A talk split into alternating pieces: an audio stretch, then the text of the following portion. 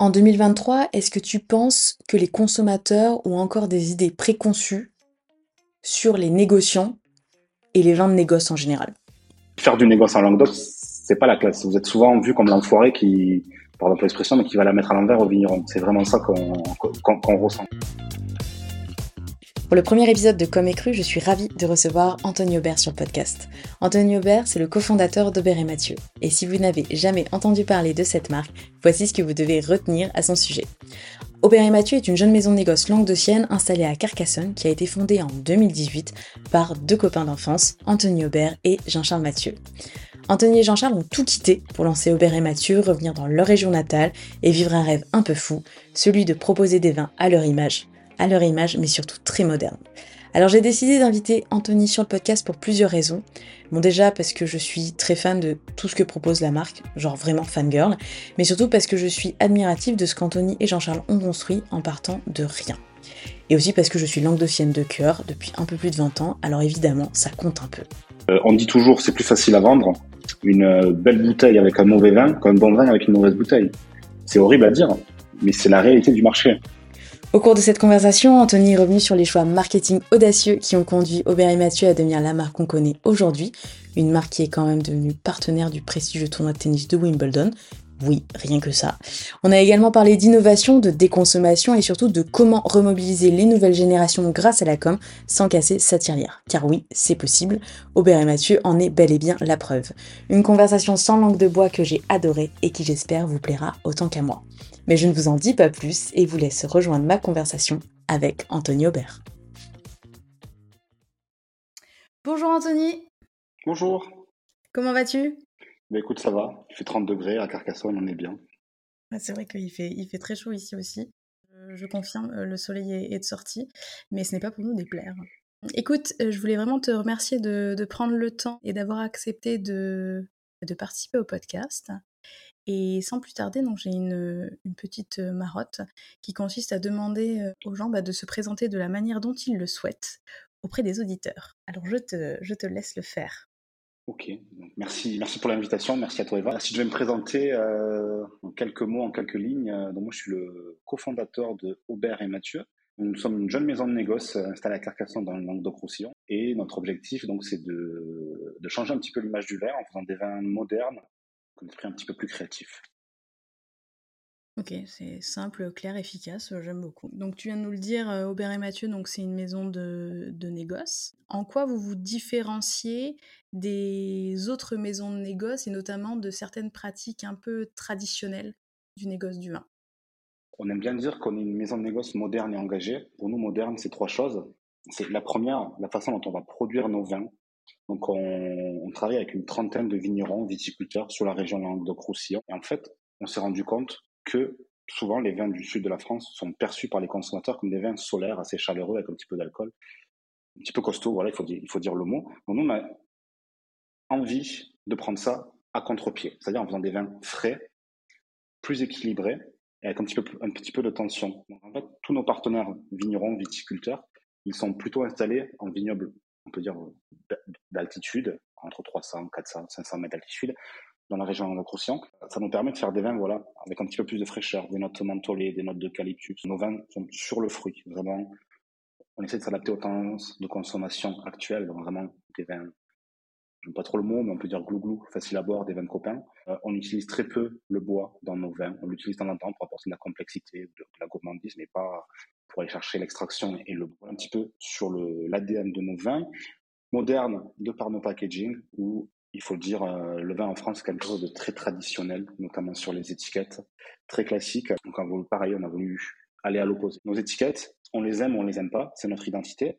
Mais en tout cas, elles vous laissent pas indifférent et ça, c'est important. voilà sur les packaging. Moderne, la façon dont, on communique sur le vin. on utilise beaucoup les réseaux sociaux. L'idée, c'est de parler de vin, mais décomplexé. Parce que le vin, pareil, en France, le vin, c'est quelque chose c'est élitiste. Euh, le système d'appellation, les moments de consommation, ça peut être vite euh, rébutant pour le, consommateur lambda.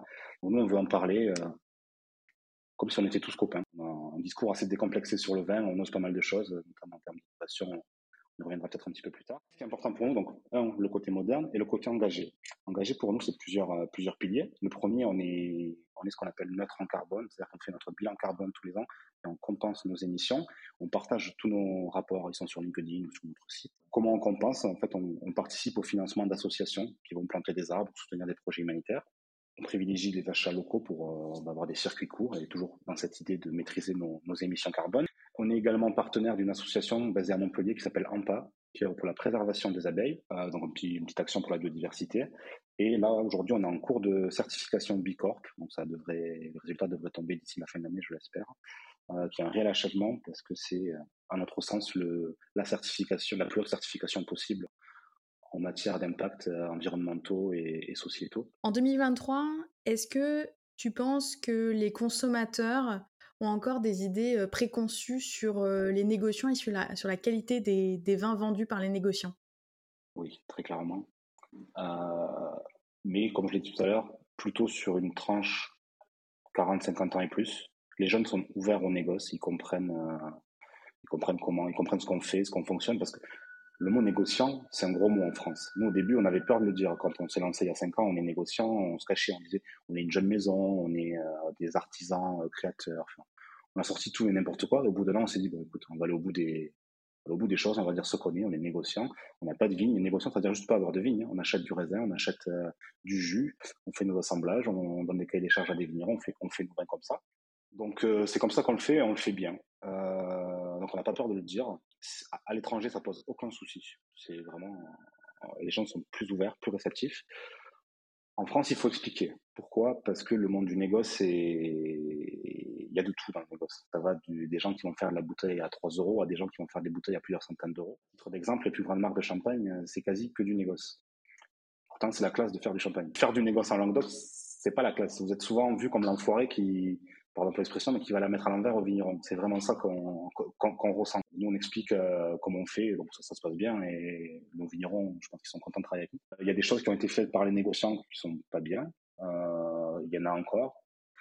La majorité, je pense qu'ils le font bien. Euh, de mon point de vue, le négoce et la production, donc en gros, ceux qui vont produire, ceux qui vont aller le vendre, doivent travailler main dans la main. C'est ce qui se fait aujourd'hui. Tout le monde n'est pas toujours d'accord. Il y a pas mal d'échanges. Mais voilà ce que c'est le négoce aujourd'hui. Et la filière vin, ce que je te disais après, euh, pour moi, c'est trois métiers distincts. C'est une personne qui va faire du raisin, une personne qui va en faire du vin et une personne qui va aller le vendre.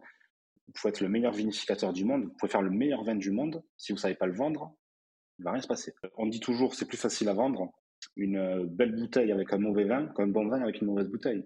C'est horrible à dire, mais c'est la réalité du marché. C'est la réalité du marché. Et beaucoup de choses qui fonctionnent sur des volumes astronomiques dans le monde, le vin à l'intérieur, il n'est pas incroyable. C'est juste, euh, ça a été très très bien marketé. Et, euh, puis voilà. nous, c'est pas le, il y a plusieurs types de négoces. Nous, c'est pas le parti, le parti qu'on a pris. On a voulu plutôt partir sur du premium, un, petit peu niche. Mais euh, voilà ce que ce qu'est le monde du négoce aujourd'hui.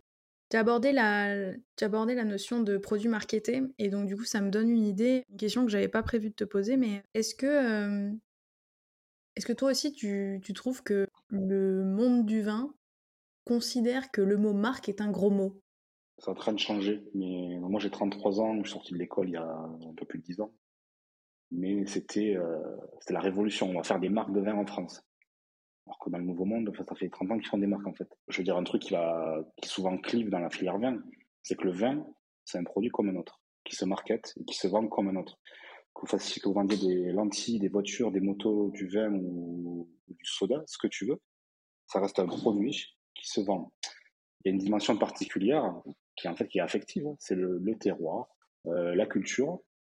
Il faut l'imbriquer dedans, il faut la prendre en considération, mais ça reste un produit comme un autre à vendre. On a peut-être un peu trop sacralisé le vin et on l'a empêché d'être d'être vu et perçu comme un produit. Alors ça m'amène à ma mon autre question, c'est les auditeurs ne le savent pas, mais euh, chez Aubert et Mathieu, vous, vous avez lancé une, une nouvelle cuvée euh, récemment vous en avez lancé plusieurs, j'ai vu.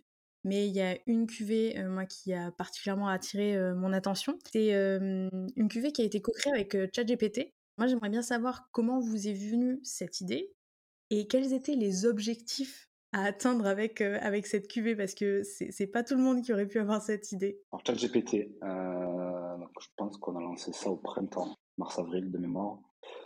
Euh, pourquoi ChatGPT? Donc déjà au cœur d'Aubert et Mathieu, nous, ce qui nous tient à cœur, c'est d'avoir euh, d'être un peu à l'avant-garde de l'innovation, se tenir au courant de ce qui se passe ailleurs, dans d'autres filières. On regarde pas que ce qui se fait dans le vin, on regarde ailleurs.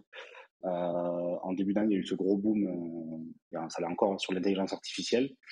On voyait beaucoup d'articles, les gens ont peur de l'intelligence artificielle. en fait, on s'est dit, on va pas, on va, pas être bête, on va s'inscrire sur ChatGPT, on va regarder ce que, ce que ça raconte en fait. Qu'est-ce que c'est que cette chose? Euh, Donc on l'a fait. Alors exactement, c'était en rentrant du, on a été, on était dans un avion, on rentrait du Québec, on rentrait sur la France. On a été euh, retardé, donc on avait une heure à perdre dans l'avion. Voilà, on a ouvert l'ordi, on a mis la connexion Wi-Fi sur le téléphone on a regardé. Donc l'idée elle est venue de là et on avait une heure à perdre, on savait quoi faire. On avait déjà eu l'idée quelques mois auparavant, puis on s'est dit bon, quand même on va pas faire ça. Euh, même ChatGPT, euh, on va, on vraiment avoir des problèmes. Les gens, euh, les vignerons, ils vont pas, ils vont pas trop apprécier. Donc on l'a fait. Nous, ce qu'on en retient de ChatGPT, c'est que sur la partie prod, c'est quand même amélioré. J'en ai parlé, on a fait le test avec mon laboratoire, avec mon le conseil, le laboratoire du Bernier à Narbonne. Euh, bon, lui qui est, notre expert, notre conseil euh, sur la partie ENO, dit c'est pas génial, génial quand même. Par contre, sur la partie prod, on a demandé à ChatGPT de, voilà, en gros, la question, c'est sur YouTube, hein, vous, pouvez, vous, pouvez, le retrouver. Ce qu'on lui a demandé à ChatGPT, c'est fais-nous une cuvée premium Aubert et Mathieu avec les cépages locaux du, Languedoc. Et euh, donc, dis-nous comment le faire, dis-nous comment l'assembler, et dis-nous comment le vendre, en faisant un maximum de, buzz. Et là, il vous sort en 15 secondes tout le plan marketing. Et, c'est pas mal fait. Sincèrement, c'est pas mal fait. Maintenant, bon, ça évolue entre temps. Les, dernières intelligences artificielles vont vous faire les étiquettes. Ça peut être pas mal. Nous, à notre période, c'était pas, pas top les, les créas visuels encore. Et quand vous êtes vigneron, vous maîtrisez pas forcément les outils graphiques. L'intelligence artificielle, elle peut vous aider. Elle vous fait la, votre fiche technique, elle vous la fait en 15 secondes. Donc, vous avez juste à lui dire, euh, fais-moi ci, fais-moi ça avec ci et ça. Ça va vite, c'est intuitif. Et surtout, euh, comment vendre du vin. Il va vous dire, euh, pour ton lancement, faire du buzz, euh, fais ce communiqué de presse, envoie à ce type de journaliste, lance-le sur les réseaux sociaux, fais un jeu concours, envoie à des influenceurs. En gros, ce que nous on fait de manière naturelle, ChatGPT le sait, donc c'est accessible à tout le monde en fait. la dernière fois, pour m'amuser, j'ai demandé à ChatGPT comment séduire les jeunes avec le vin? C'était pas mal la réponse. Et alors? Euh, Il y a un mois, je sais plus exactement. Mais c'était pas mal. J'avais été, je me suis dit, ouais, c'est pas mal. Et il nous disait de prendre un ambassadeur, chose qu'on n'a pas, un chef connu ou une personnalité connue, chose qu'on chose qu'on n'a pas, parce que les jeunes avec les réseaux sociaux et autres ont besoin de s'identifier à, quelque chose, à quelqu'un. Je trouvais ça, je trouvais ça intéressant. Mais après, voilà, il parlait des réseaux sociaux, des choses comme ça. Et à contrario, je lui ai demandé comment vendre du vin aux, aux boomers, donc les 50, 60 ans et plus. Et alors, du coup? Ce qui était marrant, c'était sur la manière de communiquer, où sur les jeunes, il disait d'utiliser les réseaux sociaux et faire du, du contenu promotionnel, en gros, sur, sur les réseaux. Alors, pour les, les boomers, il était plutôt en train de dire euh, faut faire du print, de la, pub en print. Euh, alors c'est pas, en gros les, j'aime pas trop le mot jeune boomer, jeune vieux, tout ça. Mais en gros les jeunes consomment l'actualité sur leur téléphone. Les boomers vont plutôt être euh, à l'ancienne, comme avec le papier. J'adore le papier, hein. donc je, pense que ça va continuer longtemps la presse écrite. Mais euh, c'est intéressant, c'est intéressant. Donc voilà, avec ChatGPT, nous l'objectif c'était quoi? C'est toujours pareil. Hein. Je veux dire, euh, quand on est une jeune marque, une jeune maison, vous avez une jeune entreprise, quoi que ce soit, euh, ce que vous voulez, c'est faire parler de vous. Vous n'avez pas de budget, donc il faut trouver des relais de communication euh, qui vont intéresser les journalistes. L'intelligence artificielle, ça a intéressé les journalistes. On a eu pas mal de presse. On a vendu, aujourd'hui, on doit avoir vendu 200 bouteilles à peu près. Euh, c'est vendu uniquement sur notre site, c'est vendu 30 euros. Donc voilà, nous, l'objectif, il est rempli, ça permet de nous faire connaître. On s'est fait beaucoup relayer en Europe centrale, en Allemagne, en Autriche, en Hongrie. Euh, pourquoi, je ne sais pas, peut-être qu'ils ont une appétence particulière sur ça. Notre là, on en envoie en Californie, juste euh, quatre caisses, parce qu'il y a une convention sur les NFT, ils veulent goûter le premier vin NFT. Euh, on a la même chose avec une grande, probablement le CRM le plus connu, qui, qui tient une, une conférence à Paris là, le, mois prochain. Ils veulent, ils veulent servir notre vin à ChatGPT. Euh, pareil en Royaume-Uni. Enfin voilà, ça sert à se faire connaître en fait. C'est ah, ça crée de l'engouement. Ça crée de l'engouement. Mmh et euh, ils vont découvrir Robert et Mathieu via ce vin ChatGPT. Et après, ils iront peut-être découvrir les autres produits. C'est c'est là l'idée. On a fait la même chose avec les NFT il y a, il y a deux ans. Voilà l'idée avec, euh, avec l'intelligence artificielle. Pour moi, pour mon expérience aujourd'hui, ça fonctionne bien sur la partie commerciale, marketing. Ça peut ça peut aider. Sur la partie prod, on a encore besoin de d'hommes à la vigne. C'est pas c'est pas fini. Personnellement, ça me rassure un peu. Mais effectivement, ce que, vous, avez fait, c'est quand même un coup de maître. Et c'est fou parce que ça fait maintenant quand même. Euh, vous avez lancé, donc du coup, Aubert et Mathieu il y a cinq ans. Moi, je vous ai découvert il y a deux ans et demi, trois ans. Et le marketing a toujours joué un rôle euh, très significatif euh, dans la construction de votre image de marque. Tu me le disais tout à l'heure en off, mais tout est fait maison. À part donc les packaging, tout ce qui est étiquette, où là vous êtes accompagné, mais sinon toutes les actions, tous les lancements QV, c'est fait, c'est du homemade. Ma question c'est, est-ce que tu pourrais nous partager quelques exemples d'actions que vous avez mis en place et qui ont eu un impact majeur dans le développement d'Aubert et Mathieu? Je pense notamment à la QV NFT, ChatGPT, bon ça on vient d'en parler, mais est-ce que tu pourrais me, me parler de une, deux actions que vous avez, vous avez fait en interne, tout seul, et qui finalement ont eu un super, euh, de super retombées euh, pour la marque Je pense que la plus, la plus probante, c'est comment Hubert Mathieu a décollé. Parce que première année, on a vendu 8000 bouteilles. C'était compliqué. Avec 8000 bouteilles, vous ne vivez pas. Donc on s'est un petit peu trompé de positionnement. On, on avait attaqué trop fort. On avait des bouteilles vraiment très chères. L'idée, je voulais faire de la Napa Valley en Languedoc. Malheureusement, J'aime beaucoup Languedoc, mais c'est pas la Napa Valley, en tout cas dans, la tête des acheteurs partout dans le monde et en France. En gros, c'était, je crois que en 2020, euh, en mars, le Covid arrive, qu'on se retrouve à la maison cloîtré pas grand chose à faire. Donc avec Jean-Charles, qui est mon associé, on s'est dit, on s'est regardé, on s'est dit, bon, on a bien rigolé pendant un an, c'était cool, euh, on avait 27 ans, 28 ans. Bon, on passe à autre chose, on, va laisser passer cette période un peu bizarre. au bout de deux jours, on regardait Netflix et on en avoir un petit peu marre parce qu'on est entrepreneur et quand on, quand on n'est pas actif, ça tourne trop dans la tête et ça marche pas. On s'est dit, ben, on va se mettre à communiquer. Chose qu'on, ce qui est bizarre, hein, parce qu'on a créé une marque avec une identité forte, mais on communiquait pas. Donc, on s'est mis à communiquer. Comment? Alors là, j'ai pris, j'ai découvert même ce que c'était qu'un influenceur, parce que euh, il y a encore 4 ans, je savais même pas ce que c'était. On a tous contacté, un par un, sur Instagram et en perso. C'est pas une agence qui les contacte, c'est nous en perso. Et ça, les gens aiment bien, euh, que ce soit Ouais, ça change la donne. Influenceur, client ou autre. Quand c'est vraiment le fondateur ou l'entreprise qui vous contacte, ça change la donne. C'est important. Donc on les a contactés, on a commencé à envoyer des bouteilles par-ci, par-là, une, deux on a fait ça. on a diffusé énormément de contenu sur les réseaux sociaux, donc Instagram et beaucoup LinkedIn. LinkedIn a été très important pour nous. Pourquoi? Parce qu'on s'est abonné à tous les groupes possibles et inimaginables sur LinkedIn euh, Focus 20. En fait, vous pouvez diffuser vos contenus, c'est gratuit. Et diffuser ce contenu, nous, ça a fonctionné. On s'est fait repérer par des acheteurs qui sont venus directement nous contacter. Pourquoi ça a fonctionné? Parce que monsieur tout le monde le fait, je suis pas sûr que ça fonctionne. Nous, ça a fonctionné en tout cas parce qu'on a une image de une identité de marque qui est forte on retient nos étiquettes, on retient nos bouteilles, on retient notre, notre positionnement. Donc les gens ont commencé à nous contacter. Quand je dis les gens, c'est des importateurs à droite à gauche euh, dans le monde. Ils ont commencé à nous solliciter. Euh, est-ce que vous êtes distribué en ce pays Nous, c'est le début, on était distribué nulle part. Donc euh, on était super contents, on a envoyé des échantillons à droite à gauche. Et en l'espace de 3-4 mois, ça s'est fait comme ça, ça a commencé à démarrer. Et on est, le Covid a, un petit peu rabattu les cartes. Moi, ce que je vois dans mon entourage, dans la filière 20, c'est que les gens pour qui ça allait pas, ça va encore moins bien aujourd'hui les gens pour qui ça commence, ça allait bien, ça va encore mieux aujourd'hui. Comme disent euh, les Anglais, c'est un petit peu, ça a été un petit peu le game changer ce Covid. On a fait beaucoup de, pareil, il y a des influenceurs qui faisaient des lives Insta où on parlait, il y avait 50 personnes qui regardaient, mais donc voilà, on a beaucoup tapé sur les, sur les réseaux sociaux pour se faire connaître au début. On s'est fait repérer par des, souvent des entreprises de taille, euh, enfin, les gros, on va dire ça, on va dire, par exemple, au Royaume-Uni, on travaille avec le, avec le, c'est le deuxième ou troisième en, termes de volume au Royaume-Uni, donc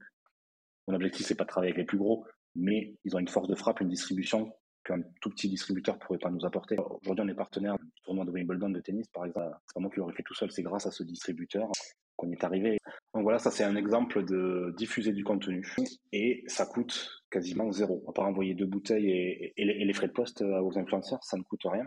Euh, qu'est-ce que je peux vous citer de plus? Euh, On a fait un partenariat, un co-branding exactement avec la brasserie Galia.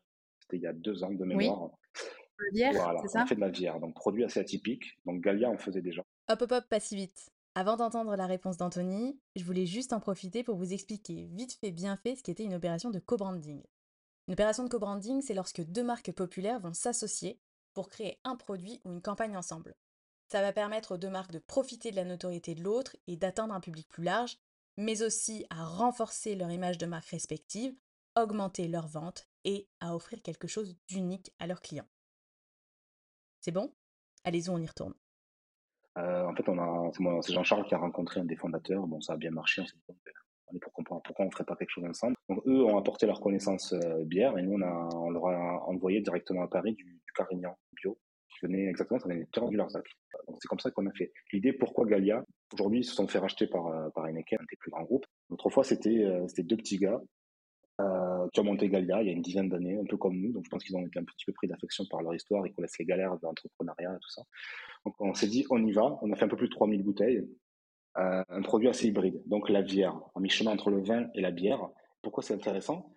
Parce qu'en fait, on a eu de la, enfin, je sais pas s'il y a un coup de chance, mais c'est au même moment où différentes agences ou études de marché étaient en train de sortir sur euh, La bière, euh, ouais, les, les, les, gens boivent plus de bière que de vin maintenant en France. nous, on est arrivé, on a réussi à mêler les deux, le, meilleur des deux mondes, le vin et la bière. Donc voilà. Donc ça, ça a bien fonctionné. Pareil, Galia, c'était il y a deux ans, ils sont encore plus forts aujourd'hui, mais ils avaient déjà une certaine aura. Euh, parmi, ils ont été les premiers à faire de la bière craft et ils ont été super forts. Ils ont un marketing qui est très chiadé, qui est, qui est chouette, qui est intéressant voilà, ça, a renforcé notre marque, ça a renforcé notre image de, de travailler avec ces gens-là. Bon, en soi, ça, j'ai pas donné un euro à Galia, c'est juste on a fait un partenariat. Donc, euh, on l'a fait avec la bière. Je sais pas, on peut le faire avec le saké, avec le calvados. J'en sais rien, je donne des idées comme ça. Finalement, le co-branding, on y pense trop rarement parce qu'on attend à chaque fois de trouver la bonne personne.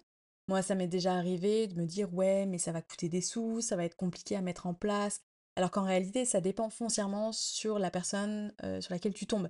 Globalement, je dirais que 99% des opérations de co-branding les plus intéressantes, ce sont celles que tu ne prévois pas, que tu ne planifies pas.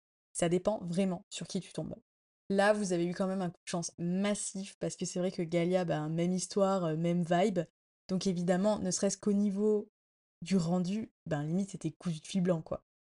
D'ailleurs, c'est vrai, quand la bière est sortie, c'était juste après la sortie du baromètre So Wine Dynata 2021 qui disait que le vin s'était fait coiffer au poteau par la bière. Vous êtes arrivé dans la foulée avec ce produit et je me suis dit, purée, ils sont forts quand même.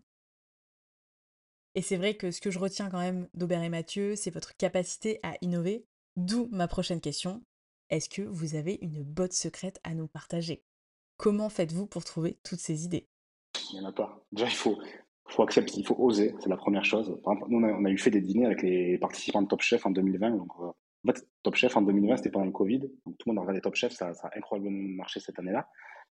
Par Instagram, j'ai envoyé un message à, c'était Justine Pulisso, Pilusso, pardon, Maurice Acco, euh, fait tous les autres qui étaient, qui étaient super à la mode à cette période. Euh, ils nous ont répondu. En fait, on a fait des dîners avec eux à Paris et au culot, au culot. Il faut y aller au culot, il faut pas avoir peur, il faut oser. Après, il faut, faut aimer, il faut pas avoir peur de tomber aussi, de prendre, se prendre des gamelles. Hein. Donc voilà. Mais il faut être attentif à ce qui se fait ailleurs. Pas uniquement regarder ce qui se fait dans le vin. Par exemple, euh, nous, nos inspirations d'entreprises euh, viticoles, vinicoles, elles sont pas en France. On regarde ce que font les Espagnols, je regarde ce que font les Australiens et ce qu'ils sont aux États-Unis. Vraiment les trois pôles où je regarde. Et pourquoi? Parce qu'en France, euh, il y a des boîtes que je trouve chouettes, mais il n'y en a pas beaucoup qui m'inspirent. Pour les producteurs de spiritueux et de vin qui écoutent le podcast, euh, quelle action simple et concrète tu pourrais nous partager pour qu'ils qu'ils apprennent à être à l'écoute de leurs clients et des attentes des consommateurs? Parce que toi, tu me disais tout à l'heure que tu faisais des sondages notamment sur les étiquettes et j'imagine que vous faites d'autres sondages pour connaître un peu euh, les tendances de consommation, ce que vos clients aiment, ce que vos clients n'aiment pas. Quelles sont les techniques que vous avez, mis, euh, mises en place afin de recueillir des avis clients? Déjà, chaque fois que vous rencontrez votre client, nous on est honnête et sincère avec lui, on n'est pas parfait, on fait des petites bêtises. C'est euh, lui dire comment je peux m'améliorer dans notre relation, dans mes produits, commercialement et en termes de marketing, en termes de, production, de jus, qu'est-ce que je peux, comment je peux m'améliorer. En fait, il faut être humble, honnête et sincère avec son client. Euh, et souvent, ça va leur plaire, c'est pareil, les gens aiment bien donner ça. Tout le monde aime donner des petits conseils. Euh, tout le monde aime participer à l'aventure. Euh, il, faut, poser des questions, tout simplement. J'envoie un mail à peu près tous les six mois à tous, mes, à tous nos clients en leur disant voilà ce qu'on a fait, ça, ça a marché, ça n'a pas marché, vous, qu'est-ce que vous en pensez? Tout le monde ne répond pas, mais ceux qui répondent, c'est toujours apprendre. Il y a toujours, des fois, il y a des choses intéressantes qui ressortent. Tu disais en début de, en début d'entretien que vous étiez gouré niveau positionnement. Oui, exact. Quand vous avez commencé. On a attaqué avec quatre produits euh, donc moi, pourquoi, pourquoi Aubert et Mathieu? L'idée, c'est, euh, donc avant de monter Aubert et, Aubert et Mathieu, pardon, moi j'étais responsable export pour euh, la maison de pommerie aux États-Unis, sur l'État de New York. Jean-Charles, lui, était dans la finance à Paris. Pourquoi on, on est revenu à Carcassonne? Parce qu'on travaille pour des grands groupes, tous les deux. On était, si, vraiment je la fais courte, on était un numéro, on n'était pas vraiment une personne dans ces grands groupes. On vendait des produits sans trop savoir pourquoi, comment, on les aimait pas forcément ces produits, on s'y reconnaissait pas. C'est plutôt ça. C'est pas qu'on les aimait pas, c'est qu'on ne se reconnaissait pas dans leurs histoires, dans leurs valeurs. Donc euh, l'idée c'était de revenir chez nous ici à Carcassonne, au sud de la France, et faire du vin avec nos valeurs, nos objectifs, donc moderne engagé, comme je vous ai dit euh, un petit peu plus tôt. Donc l'idée elle est née aussi. J'ai fait beaucoup d'animations dans les dans les wine shops à New York. Il y a des moments creux où il y a personne, donc je me baladais dans, je me baladais dans les rayons et je regardais tout, très souvent ce que, ce que faisaient les autres, les autres pays, les autres producteurs, euh, notamment le Nouveau Monde et, la Californie. J'aime beaucoup ce qu'ils font, en, tout cas en termes de marketing, ils osent, tout et n'importe quoi. Pas que du bon, mais ça permet de voir que le marché est complètement différent sur la mer. Il y a une marque qui m'a marqué qui s'appelle Orin Swift. En fait, je voulais faire du Orin Swift en Languedoc. Orin Swift, c'est des bouteilles à 50 dollars pour vous donner une idée, pour des profils assez bodybuildés, un marketing qui est incroyable, euh, en tout cas de mon point de vue. Donc, je voulais faire ça en Languedoc avec Jean-Charles, avec des jus adaptés, Languedoc plus frais pour coller à nous au jus qu'on voulait faire, et plutôt cher. Donc super premium, on va dire, très cher. Bon, Napa, c'est le Saint-Émilion de, de, la Californie, hein, pour, pour résumer. On a commencé avec quatre produits qui étaient un peu les top appellations du Languedoc, à savoir Terrasse du Larzac, Minervois la Livinière, Corbière et un Côte du Roussillon Village, Caramani. Voilà, j'adore euh, ma région, mais on n'a pas du tout la même image et la même puissance que Napa. On s'est planté. On voulait vendre ça cher. Quand je dis cher, euh, c'est 25 euros en prix public de la bouteille. Euh, et c'est en gros en prix pro entre 10 et 12 euros en prix pro. Alors que tout le monde sur le même appellation était deux fois moins cher. Voilà. Donc on s'est dit on a un super marketing, on a un super engagement, ça va le faire. Ça a fait un petit peu, ça n'a pas trop fait. Donc il y a ça. Et la deuxième chose, c'est que les appellations c'est génial, quand vous avez une appellation qui n'a pas 50 000, hein, Champagne c'est porteur, Chablis c'est porteur, Sancerre c'est porteur, euh, Margot c'est porteur. Euh, je ne vais en citer aucune, mais toutes celles du Languedoc, elles sont il y en a certaines qui sont un peu plus porteuses que d'autres, mais de manière générale, c'est pas très porteur. Euh, donc, on s'est réorienté sur du monocépage, du chardonnay, du pinot noir, avec un style entre la Bourgogne et la côte ouest euh, États-Unis, Oregon, euh, Californie Nord, mm. pour donner une idée. Là, ça, ça, a vraiment fonctionné. Pourquoi? Parce que chardonnay, pinot noir, c'est des, des, cépages qui fonctionnent partout. Et c'est facile à comprendre pour le consommateur. Un chardonnay, un chardonnay du sud de la France. Le consommateur lambda, il, en fait, ce qu'il va chercher, c'est comment il va consommer son vin? Est-ce que c'est pour célébrer? Est-ce que c'est pour partager un petit moment, euh, faire l'apéro? Euh, C'est pour ça que les rosés fonctionnent super bien aujourd'hui. C'est parce que les gens ne se prennent pas la tête. Ils dépensent 5-10 euh, euros, peut-être 15 euros, peut-être un petit peu plus si vous allez sur les, grosses bouteilles. Et c'est facile à comprendre. On se prend pas la tête, on ouvre la bouteille. c'est comme une bière en fait. C'est un moment de consommation où on se prend pas la tête. C'est décomplexé. Voilà.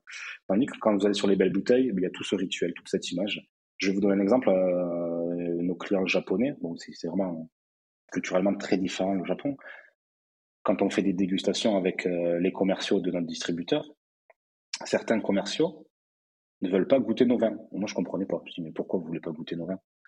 Euh, En fait, ils se sentent mal à l'aise. Ils pensent qu'ils sont pas assez instruits pour comprendre nos vins.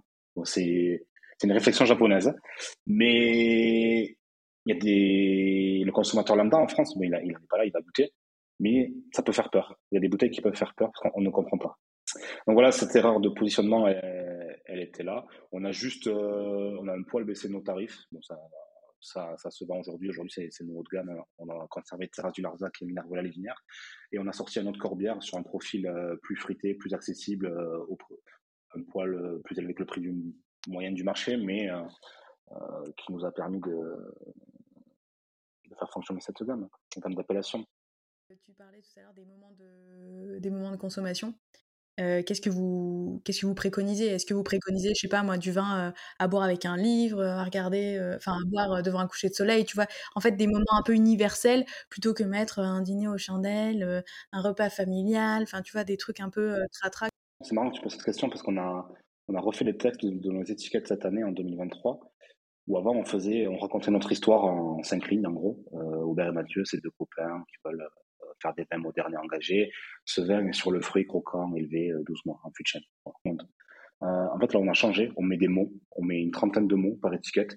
Et ces mots, tous, si vous les lisez vite, ça vous permet de vous visualiser dans un instant, d'avoir une expérience. Par exemple, je vous donne un exemple. Euh, on va mettre pour le Sauvignon blanc, je crois qu'on a mis Biarritz, Sushi, Émilie, frais, engagé, moderne. On, rappelle un petit peu nos, éléments différenciants et on met un assemblage de mots. On a dû mettre, euh, je sais pas, on appelle ça Pokéball. Euh, on met des mots, on met des mots. Et en fait, ça, ça plaît à notre cible. là, j'étais encore en dégustation euh, ce week-end à, Paris chez un caviste et une personne prend les étiquettes, il lit, il me regarde, il fait génial, c'est tout à fait moi tout ça. Voilà, il a pris la bouteille, il a vendu. Ok, super. Et ouais, finalement, ça marche autant pour la personne que, que, pour le vin. C'est génial, ça. C'est hyper inclusif, finalement. Et, ça, pareil, c'est pas, on va pas faire appel à une agence pour avoir l'idée de faire ça. Si on se dit, bon, on va changer, on va tester ça. je crois que c'est un artiste dans la musique, j'ai vu ça à la télé, qui avait fait ça sur son vinyle. Il avait mis plein de mots de ce qu'il avait inspiré pour faire son, sa musique, sa chanson. Je on va faire pareil, c'est génial. Le génie, c'est lui, c'est pas moi. On a, on a juste repris ce que lui a fait. Donc c'est chouette. Après, sur ces moments de consommation, nous, on est pour euh, avoir des moments de consommation de vin qui sont décomplexés. Ce que je veux dire par là, c'est nous, on fait des vins plutôt sur le fruit, croquant, accessible, facile à boire. Euh, ça peut être là à, l'apéro, ça peut être seul devant sa télé, ça peut être avec des copains. En fait, on a, après, on a différents produits qui s'adaptent à tout style de consommation. Très bien. Je te demandais ça parce que je ne sais pas si tu connais euh, euh, René, la marque d'Emma Watson de jeans. J'ai vu passer sur Insta des choses. Eh ben, tu regarderas son site qui est vachement bien foutu et en fait, ils ont fait euh, un onglet avec des recettes de cocktails. Pour chaque cocktail, ils ont caractérisé le, moment de dégustation. cocktail, euh, cocktail de fin de printemps, cocktail de date. Et en fait, je trouve ça super malin parce que ils t'incluent dans. Enfin, ils font en sorte que, que tu aies envie de les inclure dans ta vie de tous les jours. Ouais. Tu vois? Et que ça, devienne un peu un réflexe. Et je trouve que c'est super immersif et que c'est euh, une nouvelle manière de... C'est une nouvelle expérience en fait qu'on propose, qui n'est pas que focalisée autour du produit, puisqu'elle est davantage customer-centric et elle, euh, elle rentre dans le quotidien du, du consommateur. Ça, c'est un truc tout bête en fait, qu'on qu'on fait de plus en plus en France, mais qu'on a, qu'on a mis du temps à faire, je trouve. Mais il y a vraiment, euh, il y a vraiment plein d'inspirations, euh, comme tu le disais, euh, outre-Atlantique. Vraiment, c'est là en l'occurrence c'est Grande-Bretagne, donc voilà.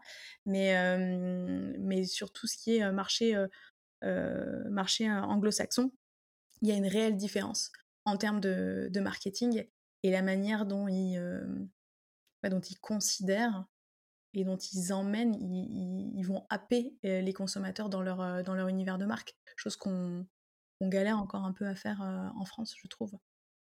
J'avais aussi une question à te, poser. Donc là, on est sur les deux dernières questions. Est-ce qu'il y a une stratégie de com ou une action de communication qui te qui t'agace, que, le monde du vin fait et qui t'agace particulièrement?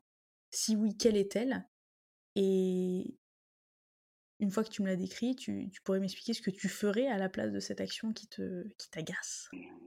Aujourd'hui, la com, comment elle est faite? Elle est faite euh, par ce qu'on appelle les interprofessions, CIVB, CIVL, CIVR, et j'en passe, euh, qui vont être sur la communication institutionnelle, qui vont représenter tout le monde. Eux vont tracer la, ligne droite de ce que l'appellation ou l'IGP euh, doit, doit représenter, même le vin de France. Euh, communication interne de chaque, entreprise. Chaque marque euh, communique de la façon dont elle veut. Donc chaque marque fait, ce qu'elle veut. Mais après, nous, on, chaque fois qu'on qu'on vend une bouteille, on, on paye des cotisations, des droits, donc on finance les campagnes de com de, toutes ces toutes ces interpros. Euh, moi, des fois, ce qui m'agace, c'est toujours accès terroir. C'est pas accès moment de consommation. Je vais prendre l'exemple euh, du Languedoc. Euh, je vais caricaturer, mais on parle souvent euh, du cassoulet, des châteaux cathares, du rugby et, et de la mer. C'est top. C'est le Languedoc. J'ai un château cathare derrière. D'accord. non, c'est d'un côté c'est bien parce que oui, c'est ça le Languedoc, mais c'est pas que ça. Pourquoi je, pourquoi je, dis ça Parce que aujourd'hui, je pense qu'on est vraiment à un tournant. On voit qu'il y, a, une déconsommation de vin qui est, qui est flagrante. Hein. Euh, les gens vont sur d'autres boissons, et notamment les jeunes. Euh, aujourd'hui, qui boit du vin en France de manière régulière Ce sont les boomers. Ces boomers, dans 20-30 ans, bah, ils seront plus là. Donc, euh, il faut dire ce qui est. Hein. C'est la vie, c'est comme ça. Mais du coup, les gens qui ont 30 ans aujourd'hui en auront 50 et 60 dans 20-30 ans. En gros, j'aime bien dire que euh, mes grands-parents buvaient euh, une bouteille par jour, mes parents boivent euh, un verre tous les jours, moi je bois un verre le week-end. Et mes enfants, qu'est-ce qu'ils vont boire? Ils, vont plus boire. Donc on, ne sait pas trop. Donc il y a vraiment cette question du renouvellement de génération où les habitudes de consommation changent, de transmission. les habitudes de consommation changent. Donc je suis pas sûr que ce soit avec euh, le terroir et la tradition qu'on aille chercher ces jeunes. Oui, il en faut, peut-être de manière un petit peu différente. Euh, il y a beaucoup de choses à faire à, ce niveau-là, je pense. Je trouve qu'ils sont encore euh, cette cible. On parle beaucoup de déconsommation, mais je trouve qu'on fait pas grand-chose. En tout cas, les interpros font pas assez aujourd'hui pour aller chercher ces nouveaux consommateurs. Et ces nouveaux consommateurs, ils boivent de plus en plus de bière. parce que c'est facile, c'est pas prise de tête, on, comprend. Ils boivent de plus en plus de, de ils boivent de plus en plus de, ci, de ça. Mais le vin, c'est nous d'aller chercher. Par exemple, je prends un exemple qui est, parlant, le vin nature. La nature, ça fait 10, 20 ans, bon, je sais le truc à la mode, mais ça fait longtemps que ça existe. Et ça fonctionne bien. Surtout sur les jeunes, ça fonctionne bien. Pourquoi? Parce que c'est des vins faciles d'accès, pas prise de tête, des étiquettes qui sont souvent audacieuses, marrantes, colorées. Donc pareil, pourquoi les jeunes ne boivent plus C'est il y a le profil du vin, des choses un petit peu bodybuildées qui ne plaisent plus. Il faut, aussi savoir s'adapter, aller les chercher. Comment, comment aller les chercher Ça, c'est plus difficile. Mais il y, a, des campagnes là, qui ont été faites, je crois que c'est par Champagne cette année, qui étaient plutôt sympa, où ils mettaient le, les vignerons, ouais, le vigneron en avant plutôt plutôt plutôt chouette. Il y a la Provence qui a fait un truc sympa. Ça, je trouve c'est en tout cas celle qui me parle à moi.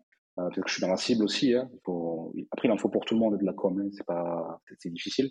Mais la, campagne euh, Provence cette année est chouette et vise clairement les milléniaux. Mais tu vois, la dernière campagne du Beaujolais, je sais pas si tu l'as vue, c'était sur euh, le terroir et t'as as un bout de caillou, quoi. Et moi, ce que j'arrête pas de dire, c'est qu'en en fait, on n'est pas tous Fred et Jamy. on n'a pas une connaissance de la géologie telle qu'on peut, en regardant un, caillou, dire ça, c'est du schiste, ça, c'est de la craie, ça.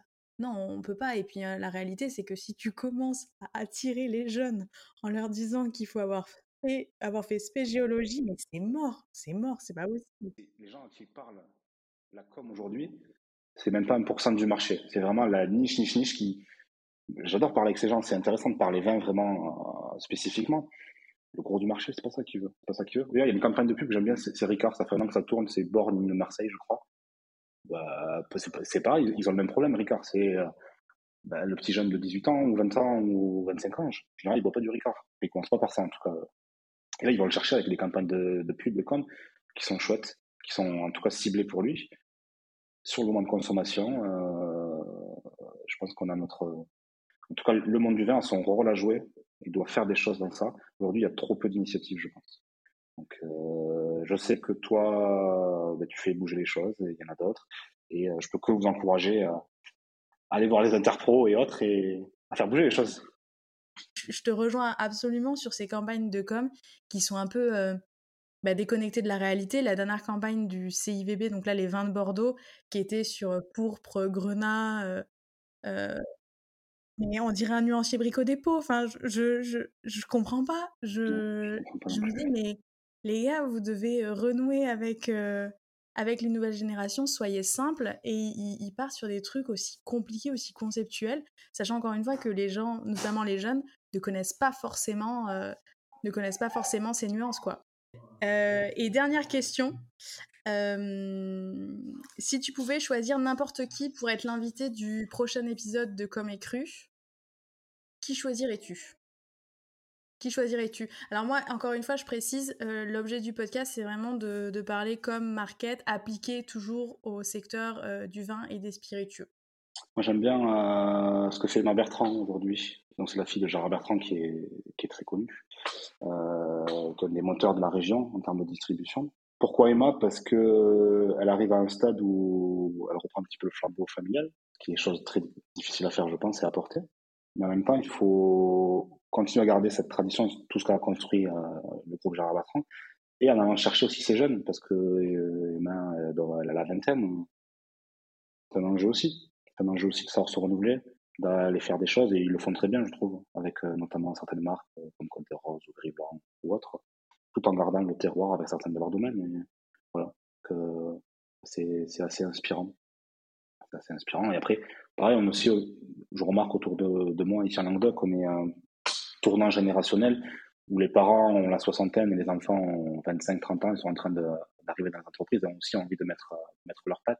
Et ils arrivent avec des idées nouvelles parce que contrairement à leurs parents, ces enfants ont pas mal voyagé en général. Ils ont vu des choses ailleurs et euh, ils veulent aussi euh, contribuer. contribuer. Je pense que les choses n'ont pas fini de bouger, elles font que commencer. Je trouve que le Languedoc, on fait partie de ceux qui, qui bougent euh, en France. Il y a, il y a d'autres régions hein, qui, sont, qui, sont, très actives, mais je trouve que c'est pas mal, dans le bon sens. Ouais, Non, non, on va dans le bon sens et clairement, la perception du Languedoc a bien, bien évolué mais grâce à des locomotives comme, comme Gérard Bertrand. Donc j'ai bien noté ta requête et il se pourrait, il se pourrait ah fortement que, que Emma passe dans le podcast. Donc, bon. donc à suivre. Donc dans tous les cas, c'était c'était un réel plaisir de, de t'accueillir, Anthony. Merci encore. Ça a été un, un super échange. donc merci. Voilà, c'est la fin de ce premier épisode de Comme et Cru, le podcast sans chichi dédié à la com des acteurs du vin. J'espère que cette conversation avec Anthony vous a plu autant qu'à moi. Vous pouvez retrouver Anthony sur LinkedIn et suivre les dernières aventures d'Aubert et Mathieu sur Instagram. Tous les liens sont en description. Et si vous avez apprécié cet épisode, n'oubliez pas de me laisser une note sur Spotify ou Apple Podcast. Vos retours me sont très précieux. Pour ne pas manquer les prochains épisodes, abonnez-vous. Et si jamais vous avez une question, un feedback ou vous souhaitez me suggérer un nouvel invité, vous pouvez me contacter directement sur LinkedIn ou Instagram. Je vous dis à très vite.